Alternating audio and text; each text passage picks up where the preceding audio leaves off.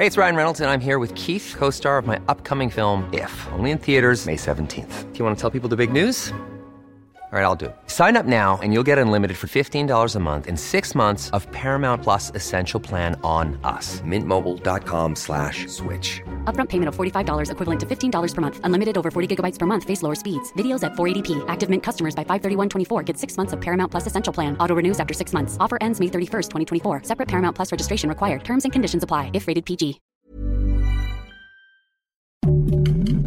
Heraldo Podcast. Un lugar para tus oídos.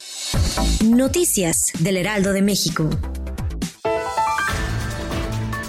Durante la conferencia mañanera, el presidente López Obrador se comprometió a rescatar a los 10 mineros que se encuentran atrapados en la mina El Pinabete en Coahuila y aseguró que no sucederá lo mismo que en la mina de Pasta de Conchos. De acuerdo con la organización Artículo 19, cada 14 horas se agrede a un periodista en México y durante los últimos nueve meses han ocurrido 18 homicidios.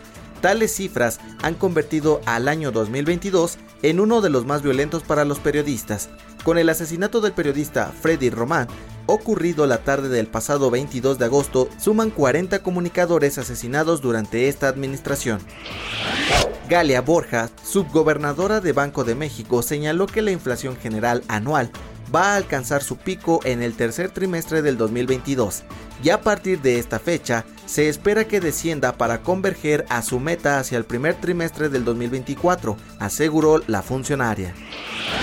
Un abogado de Dakota del Norte golpeó a su exmujer hasta matarla en Minnesota, mientras ella se aferraba al más pequeño de sus cinco hijos y otros dos gritaban pidiendo ayuda. Según la oficina del sheriff del condado de Marshall, se trata de Anders Odegaard, de 31 años, y Carissa Odegaard, también de 31 años, quienes se divorciaron el año pasado y se encontraban en disputa por la custodia de sus hijos, según los registros judiciales. Noticias del Heraldo de México.